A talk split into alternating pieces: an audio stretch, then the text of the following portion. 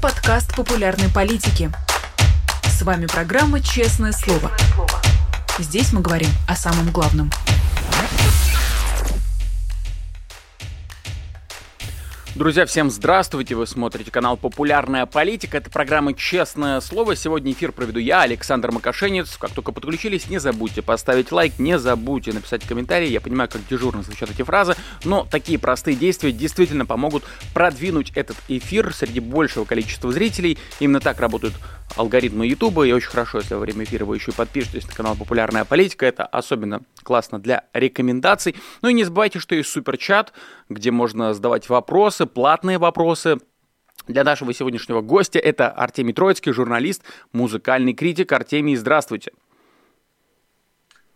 А, доброе утро. Доброе утро. По-нашему по-эстонски «Тереомикуст», по-литовски, по-моему, «Лабас ритас».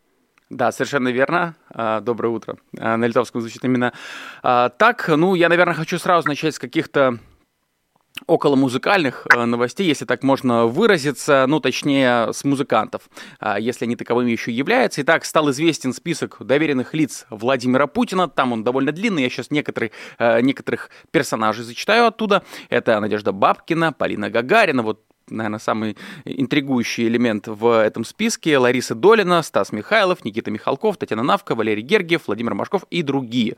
На ваш взгляд, э, вот вы, наверное, видели этот расширенный список всех этих артистов. Э, как много среди этого списка людей по-настоящему талантливых, а сколько из них просто людей, которые уже, так сказать, э, просто доживают свой век в роли свадебных генералов, если так можно выразиться? Ну, я, честно говоря, не знакомился ни с какими этими списками, ни расширенными, ни суженными. Ну, вот вы сейчас несколько фамилий назвали. Ну, что я могу сказать? Ну, естественно, тут имеются какие-то популярные, в основном популярные в прошлом э, попсовые артисты, ну, то есть Лариса Долина, кто там еще, Бабкина, по-моему, Стас Михайлов и так далее. Э, назвать их артистами талантливыми я не рискнул бы, но то, что они достаточно известны и популярны у пенсионерской публики, в общем, это несомненно. А из молодых тут, по-моему, присутствует одна Полина Гагарина, но я вообще практически не знаком с ее работой. Вот даже не помню, как она выглядит. Знаю только, что она представляла когда-то э, Россию на конкурсе Евровидения, а также пела Э, песню э, из репертуара группы кино «Кукушка» был такое дело. Э, вот. А, но талантливые люди там, в принципе, могут быть, потому что, ну, скажем, Валерий Гергиев, как бы к нему не относиться, вот, и каким бы прихвостнем режима его не считать, там, карьеристом, значит, сквалыгой и прочее, вот, несомненно, это талантливый дирижер, и, собственно говоря, он заслужил такую репутацию не только в России, и не только, значит, э, лебезя перед э, большим начальством, но и э, во всем мире тоже. Так что, в общем, боюсь, что ну, гений не гений, но талант и злодейство, в общем-то, оказываются тут вещами впало не вполне совместимыми. А вот э, вы как раз упомянули, что среди списка лишь Полина Гагарина – это молодой артист. Ну, с другой стороны, я, честно говоря, не помню каких-то хитовых песен ее в последнее время, но, тем не менее, они в целом есть, и сама Полина Гагарина артист молодой. А как вы думаете, Кремль в этот раз совсем не делает ставку на молодых, потому что не могут, и все молодые отказывают, или в этом уже нет никакой необходимости? Я думаю, понемножку и того, и другого. Я вообще не очень понимаю, Э, всю, всю эту помпезную историю с доверенными людьми, с предвыборной кампанией и так далее, потому что понятно, что результаты выборов давно известны, вот, и сколько захотят, столько и нарисуют. Э, вот. Я, кстати, в отличие от ваших коллег по ФБК, э, я не призываю идти на выборы и голосовать там против кого угодно, э, э, значит, точнее, за кого угодно, кроме Путина. А, вот. Я считаю, это, это напрасная трата времени. То есть, на самом деле, моя позиция такая, делайте с этими выборами, что хотите. Хотите, идите на выборы и рисуйте там пипиську в избирательном бюллетень. Хотите, становитесь в пикет. Хотите, значит, громогласно бойкотируйте эти выборы. В общем, делайте что угодно. Хоть за Путина голосуйте, я думаю, все равно э, не сыграет ровно никакой роли, поскольку исход этих выборов давно известен. И если раньше можно было использовать вот этот шанс под названием выборы, скажем, э, для того, чтобы э, попробовать провести, там, скажем, каких-то э, прогрессивных э, депутатов на уровне муниципальном, скажем, или просто, если, скажем, речь идет президентских выборов, просто использовать их в качестве э, возможности, в качестве щели такой для э, своей избирательной кампании, для агитации и пропаганды за свою, скажем так, демократическую, антивоенную и так далее повестку — то теперь совершенно очевидно, что ничего этого не будет. Вот имеется одна девушка какая-то фамилия,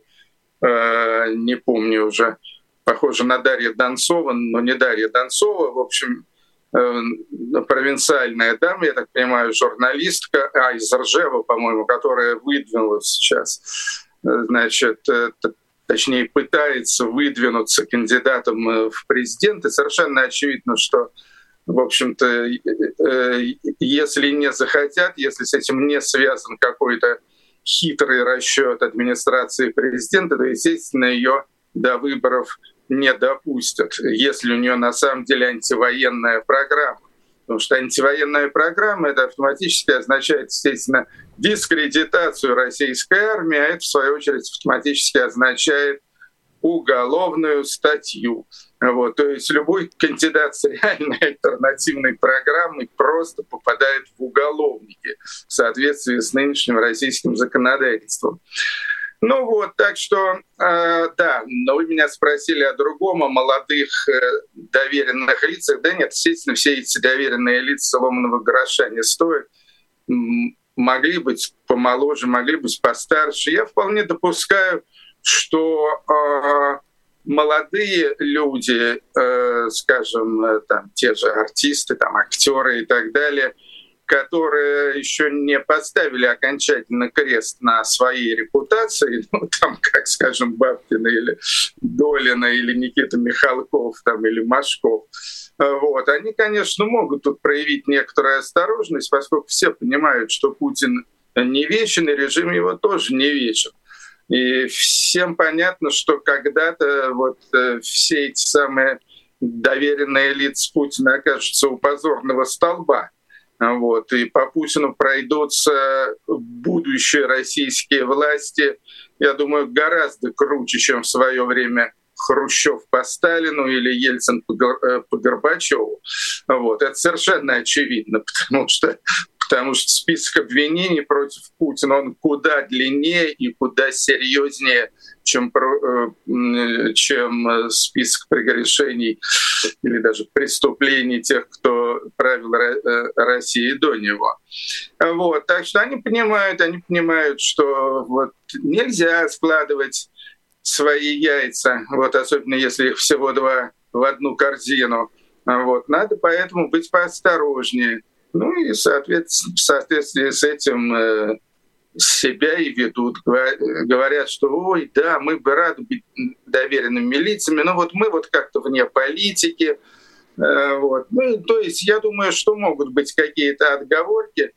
А, вот. Э, и думаю, что, в общем-то, многие, многие пользуются этой возможностью уйти в кусты.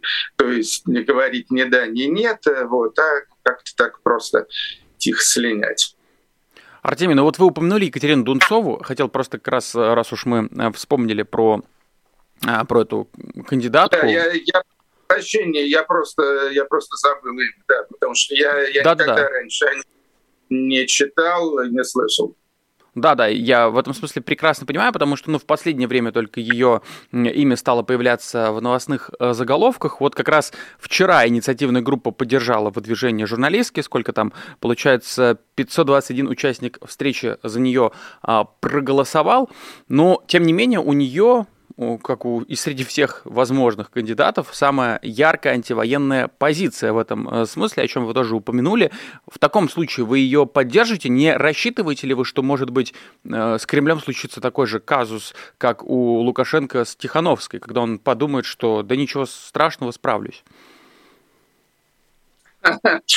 Вы знаете что, если бы не было казуса Тихановской, то можно было бы допустить, что что-то такое теоретически и при каком-то волшебном стечении обстоятельств возможно. Но поскольку Светлана Тихановская имеется, а, вот, э, я думаю, что урок этот прекрасно усвоен и Лукашенко, и Путиным, поэтому я, э, я абсолютно исключаю то, что э, Екатерина Дунцова будет реально допущена до избирательной кампании. К тому же я уже сказал, что если, если э, она будет действительно э, агитировать против войны, это автоматически э, делают ее э, уголовно наказуемым гражданином Российской Федерации. Ну, э, хорошо. Э, между тем, я так понимаю, у вас вот эти выборы никакого особого живого интереса не вызывают, что, в общем, прекрасно понятно в, нынешних условиях. Э, но, тем не менее, вот недавно была прямая линия Владимира Путина. Ну вот хоть краем глаза посматривали на, на то, что он там говорит, что заявляет? Не, вы знаете, э, меня на самом деле эти выборы абсолютно не волнуют. вот как мы, что вряд ли они, они вообще стоят того, чтобы париться на их счет.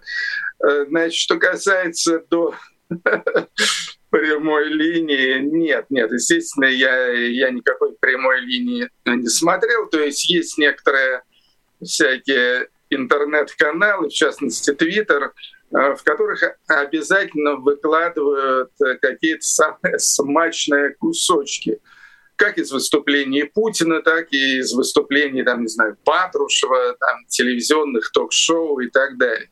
А, вот. И, и поэтому я уже такую семенную выжимку всего этого бреда только отсматриваю.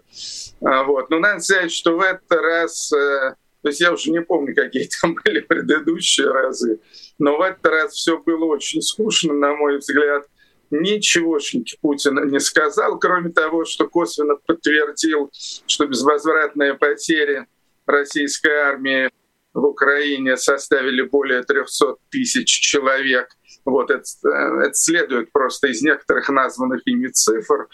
Э, им, Путиным цифр, вот, ну и всякими несложными арифметическими операциями с этими цифрами. То есть он фактически подтвердил те данные, э, которые обнародуют э, ежедневно украинская, значит, э, там, я уже не знаю, там кто, Минобороны или кто-то там, а, вот, согласно которым там уже эти потери там приближаются к 400 тысячам, вот, или данные, которые обнародовала американская разведка, ЦРУ или там британская разведка, я уже не помню, вот, где утверждается, что эти потери составляют где-то порядка, по-моему, 315 тысяч. То есть огромное количество народу полегло вот, или пропало без вести, или тяжело ранено и так далее.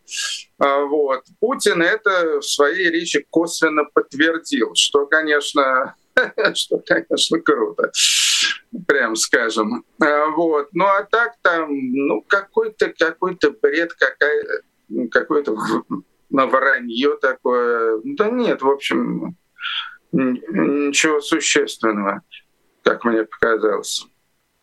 Ну, а хорошо, теперь представьте ситуацию, что Сергей э, Кириенко, он говорит, что вот для Артемия Лебедева, в том числе как одного из зрителей, нужно освежить немножко формат. А теперь мы делаем из прямой линии музыкальный концерт с сопровождением, с аккомпанементом и так далее. Как вы думаете, в каком, же, в каком бы жанре это было бы органично? Музыкальный концерт э, вместо прямой линии или музыкальный вместе. концерт вместе, вместе с прямой линией. Прям... Да, сопровождение музыкальное для слов Путина. Понятно. Ну, я так думаю, я так думаю, что-нибудь э, что-нибудь бессловесное, скорее всего. Ну как же можно слова Путина расправлять словами каких-то популярных песен там, или рэпом и так далее. Когда говорит великий вождь, естественно, все остальные умолкают. Так что я думаю, я думаю, что должна была быть какая-нибудь э, веселая музыка. Я бы поставил канкан Жака Оффенбаха в качестве звукового фона.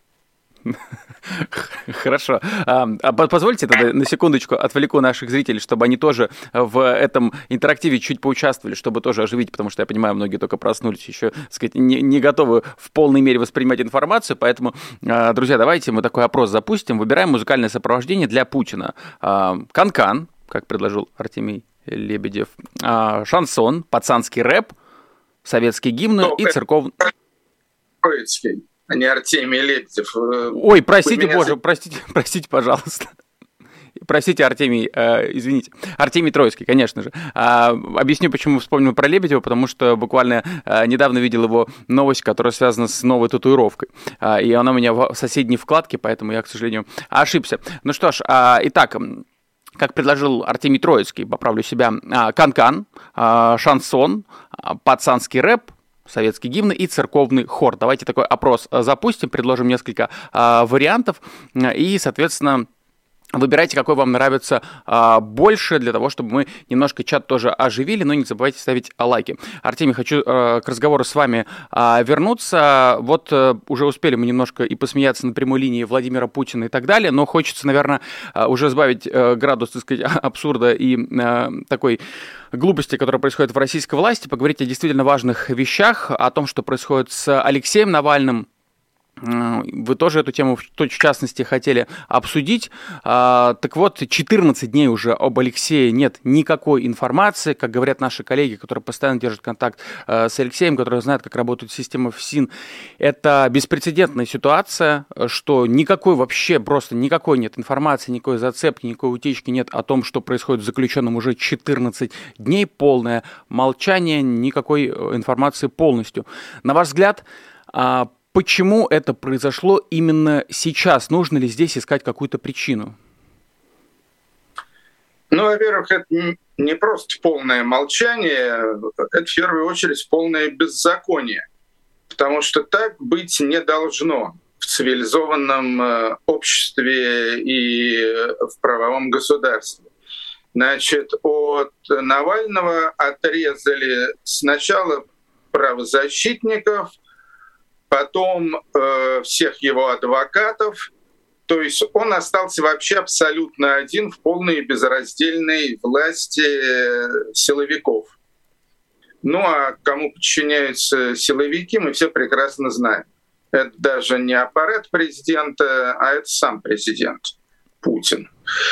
Значит, э, почему это произошло, я точно сказать не могу. То есть есть э, есть, наверное, две основные, по крайней мере, версии.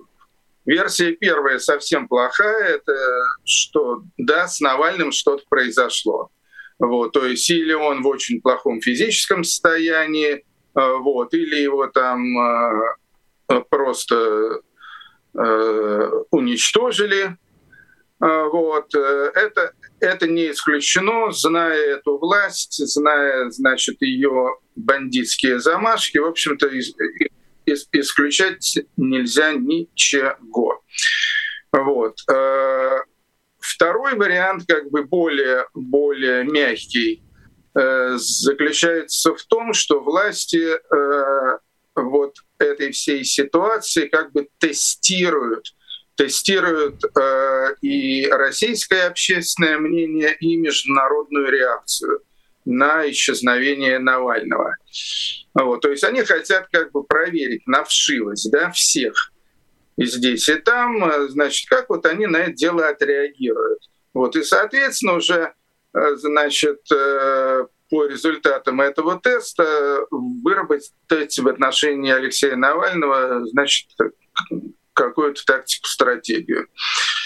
А, вот. Если это второй вариант, э, то, в общем-то, я считаю, что и мировое сообщество, и российская общественность, и российская оппозиция этот тест э, ну, практически провалили. То есть я не вижу, я не вижу никакой э, мощной реакции, скажем так, на э, Западе. Вот. Единственное, что мне до сих пор попалось на глаза, это какая-то э, некая озабоченность и запрос в российские тюремные инстанции со стороны, по-моему, а, а, значит, правового какого-то комитета Организации Объединенных Наций, и все. А, вот, то есть, может быть, что-то еще э, появилось в самые последние часы, я пока что этого просто не видел. Вот. Что касается до российской оппозиции, в частности ФБК э, и так далее, ну, что называется, делают, что могут, но, к сожалению, могут очень немного. Э, ну, то есть, опять же, стоят какие-то пикеты, вот, э, висят какие-то плакаты, билборды, вот, ну, естественно, значит, в интернете публика кипит, как раз возмущенный. А, вот. Э, но понятное дело, что это все, что это все не решает проблем, скажем так. То есть я не могу сказать, что это абсолютно бессмысленно и бесполезно. Нет, надо что-то делать, конечно, надо что-то делать. А, вот. Но, в общем, результаты этой деятельности, естественно, не слишком велики. Ну а что касается до страны России, то ну, мы, мы помним, какие бывали манифестации, какие были протесты, в том числе и по гораздо меньшим поводам, там какого-то придурка Ивана Голунова повязали. Вот так э, вся журналистская общественность встала на дыбы, пошли там какие-то марши э, по городу Москве и так далее. Здесь гораздо несравненно более серьезное дело, а, вот, и тишина, как говорится в известном фильме.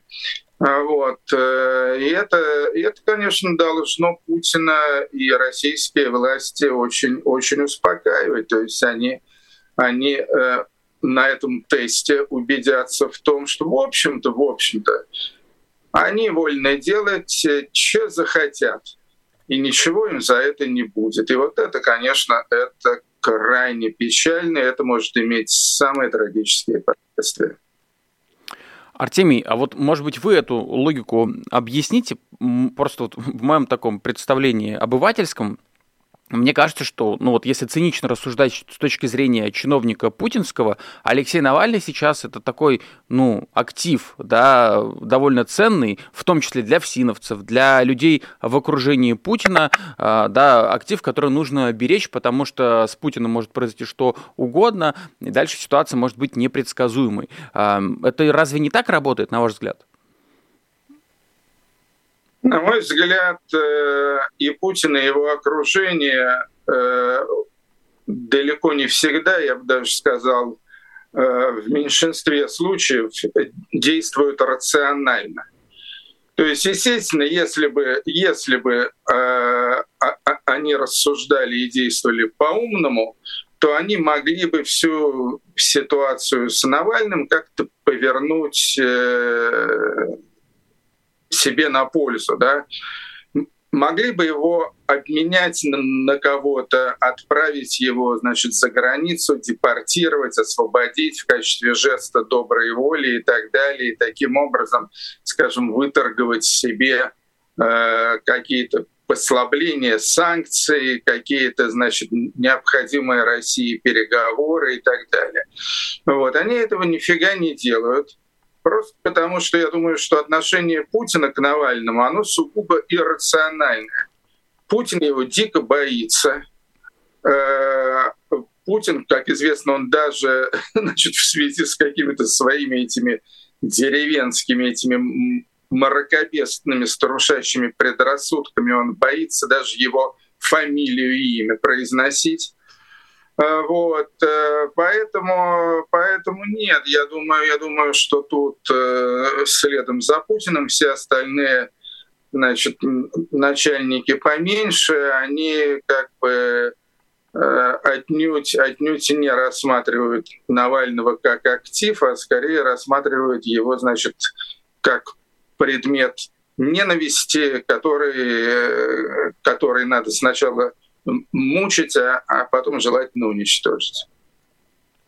Ну, наверное, финальный вопрос задам как раз по мотивам а, ваших рассуждений на этот счет. А, понятно, что в этой ситуации как и в войне, как во всех политических проблемах, а, виноват Владимир Путин. И понятно, что он главный злодей вообще во всей этой истории. Тут мы даже, э, ну, как бы не спорим, а, но вот в ситуации уже реакции на то, что происходит сейчас с Алексеем Навальным, Навальным, на ваш взгляд, кому в такой э, ситуации нужно претензии наибольше предъявлять? Не знаю, к европейским политикам, которые ничего э, толком не сделали, никакого заявления не могут, или, не знаю, может быть, к тем, кто Алексея Навального поддерживает, поддерживает, но как-то не высказался. Я не хочу сейчас никого обвинять, просто мне интересно ваше мнение.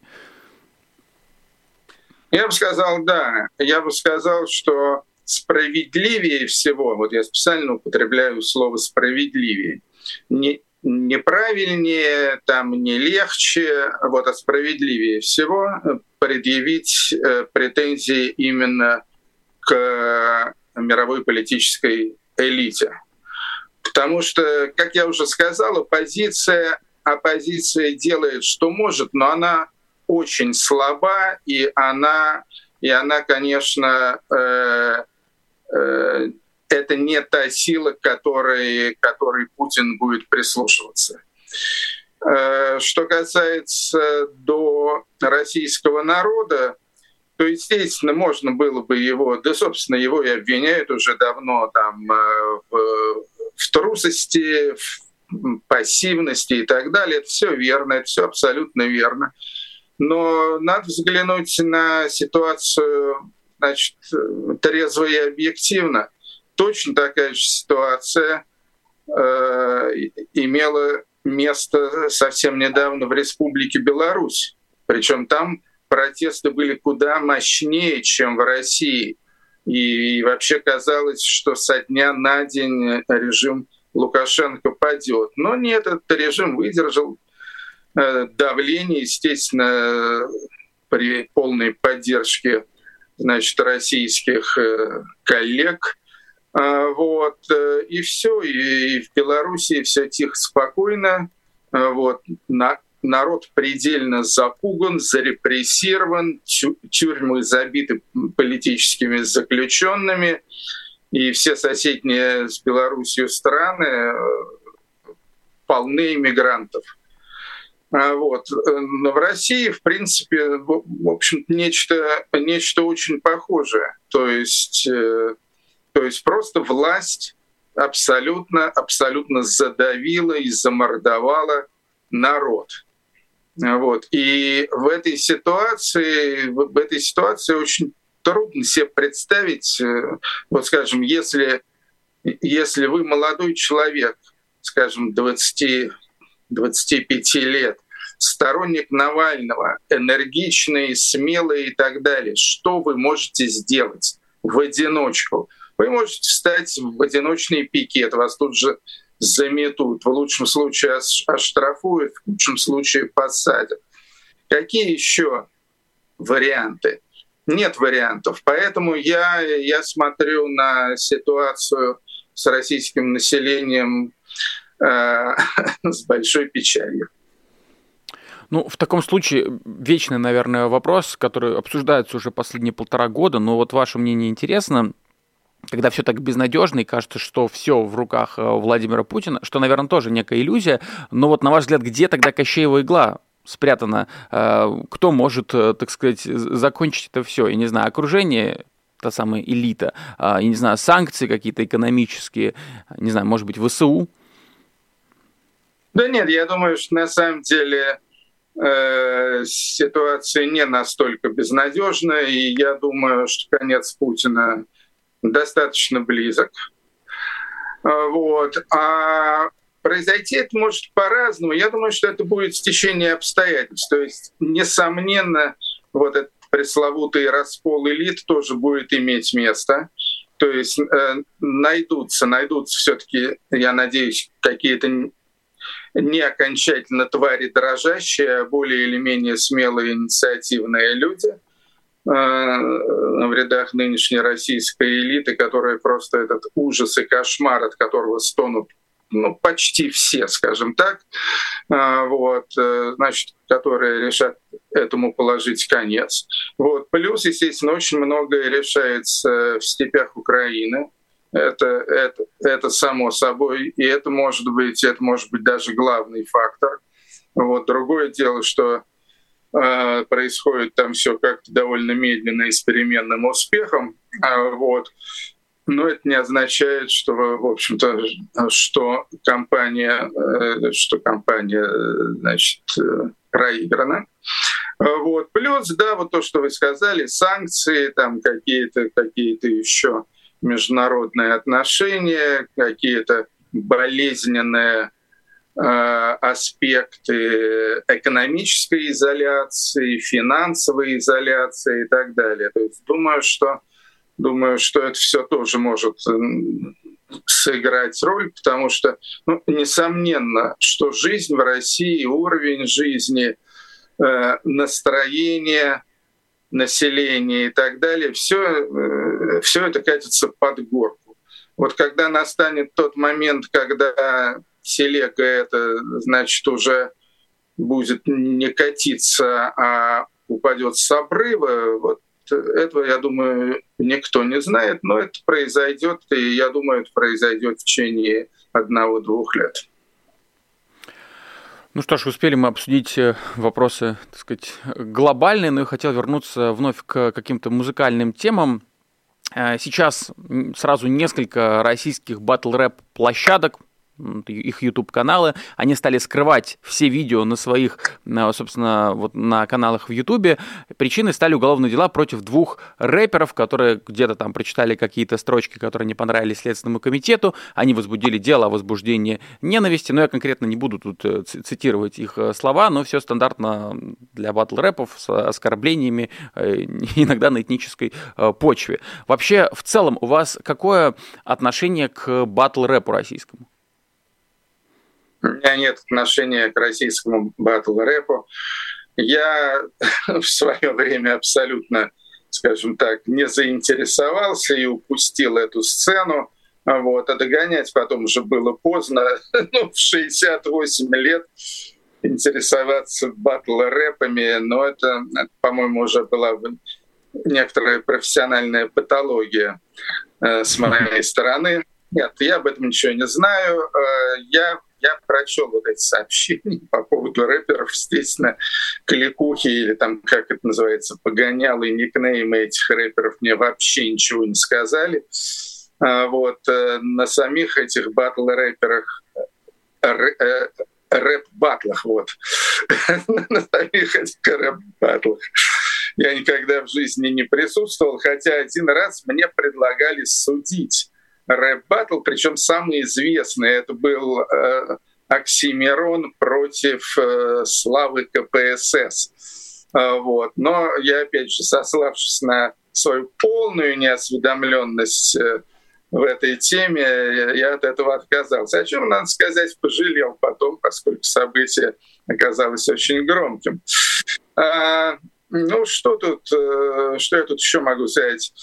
А, меня тут как-то больше, больше э, огорчила история не с рэпером, а с, с юным таким певцом по кличке Шарлот, э, на котором тоже власть по совершенно непонятным мне причинам как-то очень сильно оттопталась, а сейчас он уже, по-моему, сидит даже, при том, что на вид ему лет 15, вот репертуар у него, как мне, по крайней мере, показалось. Ну, я пару песенок послушал так для, для общего впечатления. Показалось, что репертуар у него э, вполне э, безобидный. Но он сжег российский паспорт. Вот. Ну и тут вот, значит, э, все началось. И что меня э, во всей этой истории больше всего э, опечалило и даже, честно говоря, шокировало, это полное отсутствие реакции со стороны вот этой самой российской э, молодежно-музыкальной комьюнити. Может, в конце концов, э, очень многие, очень многие российские молодые артисты, ну, в принципе, того же поколения, что, что и этот Шарлот, ну или чуть-чуть постарше, а, вот, а они находятся за границей, им, в принципе, ничто не угрожает. И я не услышал просто ни одного э, высказывания на эту тему, никаких э, заверений в солидарности, никакого протеста, причем со стороны людей, которые вроде бы ассоциируются вот со всей этой протестной историей, там, скажем, тот, же, тот же Оксимирон или там Noise MC и так далее. Вот. Может быть, им не нравится певец Шарлотт, ну, они могли бы об этом честно сказать, что певец Шарлотт — это полная какашка, но э, как можно так э, поступать с человеком, с артистом, э, за что же вы, гады, сатрапы этого самого юного Шарлотика э, так э, прессуете? Я до сих пор не слышал ни одного ни одного высказывания в защиту этого молодца Шарлотта. Вот, да, Артемий, знаете, я тоже слежу за тем, высказался ли кто-то из артистов, и тоже не могу пока обнаружить. Вот начал сейчас проверять, может быть, у Оксимирона в телеграм-канале. Ну, вот я еще не успел зайти э, к нему, но вот я знаю, что большое количество артистов, там, не знаю, которые в том числе, вот если не ошибаюсь, у Моргенштерна вроде как совместно была с ним песня, э, или могу, могу тут ошибиться, но вот действительно никто э, толком не высказался. Но тогда вопрос, собственно, к тем, кто э, творит это беззаконие, которое прикрыто а, большим количеством законов. А, вы понимаете, для чего российская власть так показательно жестоко обращается с э, артистом, навязывая на, ну, на него, накидывая не просто не одно уголовное дело, а сразу три? Ну, в общем, э, основная идея, хотя какая-то идея, это самый примитивный инстинкт, это просто запугать, забулить. Вот. И данного артиста и всех остальных артистов, да и их аудиторию заодно. Вот, то есть это просто нормальная такая фашистская тактика, вот, запугивать, устрашать и так далее. В общем, тут какие тут еще могут быть мотивы? Ну вот между тем еще к другой хочу теме переключиться. Она не связана с музыкой, но тоже громкая новость э, недавних дней. Издательство АСТ снимает с продажи книги Бориса Акунина и Дмитрия Быкова. Акунина и вовсе признают террористом, что звучит ну просто как-то совершенно безумно. Только его признали террористом, уже вечером выходит готовый выпуск Маргариты Симонян, где она рассуждает и про Быкова, и про Акунина у себя в телеграм-канале. Ну, то есть уже такая, как будто выглядит как развернутая такая компания. А вот на ваш взгляд, когда Акунина, писателя, э, писателя, которого читают э, огромное количество россиян, признают террористом, это показывает бесконечную силу российской власти, что они могут позволить себе все, что угодно, и наоборот, э, какую-то слабость и страх. Я думаю, это показывает в каком смысле и то, и то, и другое. Но в любом случае это атака, причем такая свирепая атака Григорьевич Хартишвили, он же Борис Акунин, я думаю, что это ошибка, это явная ошибка администрации президента. Такая же ошибка, какой была в свое время атака на Аллу Пугачеву. Алла Пугачева — это бесспорно самая популярная певица, да и вообще артистка э, в современной России. Более того, она э, ассоциируется даже не столько с нынешней Россией, сколько с Советским Союзом. Советский Союз, СССР, это, как вы знаете, это сейчас такой пропагандистский фетиш, да, это сверхдержава, это время там великой славы, это победа, это Гагарин там и так далее. Вот. Так вот, Алла Пугачева, она как раз, э, ну, это один из главных символов СССР. И, и поэтому наезжать на Аллу Пугачеву было очень глупо и очень контрпродуктивно. Вот. И я, кстати, думаю, что какие-то головы на Старой площади за вот э, эту атаку на Пугачеву полетели. С Акуниным похожая история, потому что Борис Акунин, э, ну, тут, конечно, трудно трудно судить, но я бы сказал, что Борис Акунин — это самый популярный на данный момент, самый читаемый, продаваемый, в то же время с хорошей репутацией, в отличие там, от, от каких-то дешевых там этих э, детективных теток, там типа Донцовой.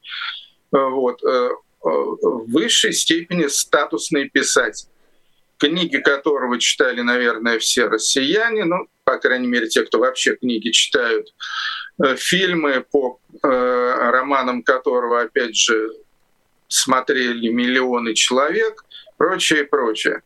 Вот, поэтому э, атаковать Акунина, причем атаковать таким вот агрессивным, хамским и очевидно абсурдным образом, то есть вот этого самого пожилого господина в пенсне, ну, Акунина не пенсне, а очки, но похож, да, по типажу на господина в пенсне.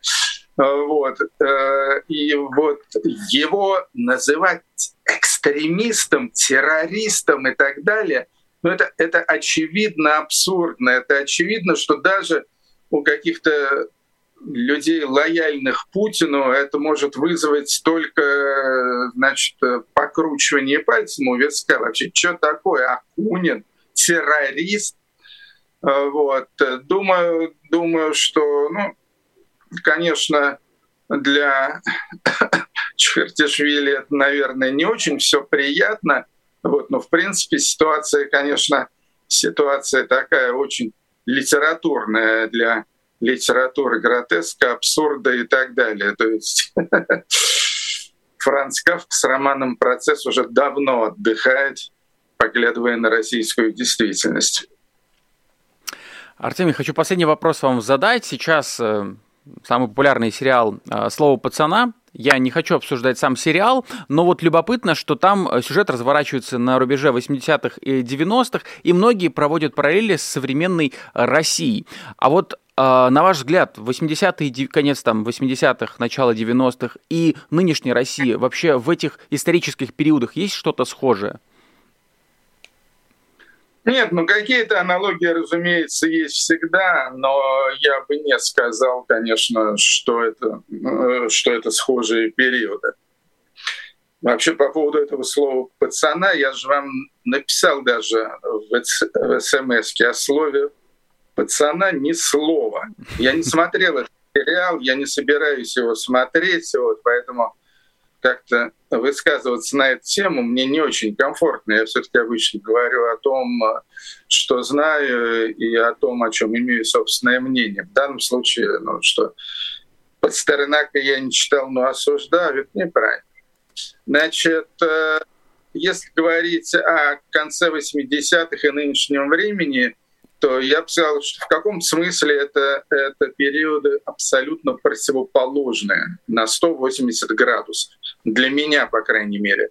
Для меня время перестройки и гласности, то есть конец 80-х, было время максимальной свободы, максимальной открытости, максимальной динамичности. Это было время, когда все смотрели на мою страну в то время она называлась СССР, с восхищением, э, со всякими ожиданиями, которые оказались завышенными, но тем не менее. Вот, это было время, скажем, если говорить о медиа, то это было время полной свободы. Если говорить о культуре, в частности, о музыке, это было э, время, опять же, крайне благоприятное, потому что, с одной стороны, уже ушла цензура, вся эта идеологическая Э, значит, подоплека и так далее, а с другой стороны еще не наступила власть денег, коммерции, продаж и так далее. То есть это было самое вольготное время для художников. Вот. Э, что касается до уличных банд, но я к ним отношения не имел, слава богу. Э, вот. Поэтому каково это было для них, мне трудно сказать. Наверное, наверное, если говорить просто о насилии, то да, в этом смысле, наверное, э, нынешнее время и конец 80-х, и особенно 90-е годы были похожи. То есть э, преступность, насилие, садизм, убийство, агрессия, которая просто вот так вот как бы в атмосфере повисла. Это все характерно было и для конца 80-х, 90-х, но опять же не, не в моей жизни, не, э, не на моей территории абсолютно. А, вот. И это, же, и это же имеет место сейчас. Так что, может быть, может быть, поэтому этот сериал так аукнулся, откликнулся. А, вот. Тут мне трудно сказать. Но еще раз хочу подчеркнуть, что конец 80-х годов в СССР, может, не в городе Казани, но, по крайней мере, внутри Садового кольца города Москвы, это было просто благословенное время. Артемий, спасибо большое. Артемий Троицкий, музыкальный критик, журналист, э, был в нашем эфире, за что Артемию огромное спасибо. Ну и, друзья, не забудьте поставить лайки, не забудьте написать комментарии, а, если что-то понравилось, какие-то дополнительные вопросы. Ну и кроме того, если вам нравится формат честного слова, обстоятельные беседы, долгие беседы э, с нашими гостями утром, а также вечером, то а, тогда по QR-коду можете пройтись, а, вы перейдете по ссылке, и там дальше можете стать патронами формата «Честное слово». То есть мы говорим конкретно про программу «Честное слово», если вам особенно она нравится. На ваших экранах уже есть люди, которые поддерживают программу «Честное слово», и вы тоже присоединяйтесь, будем вам очень-очень благодарны. Это форма обратной связи, ну и самое главное, финансовой поддержки, благодаря которой существует в том числе и эта программа. На этом сегодня все. С вами был Александр Макашенец. Увидимся. Вы слушали подкаст «Популярные политики». Мы выходим на Apple Podcast, Google Podcast, Spotify и SoundCloud. А еще подписывайтесь на наш канал в YouTube.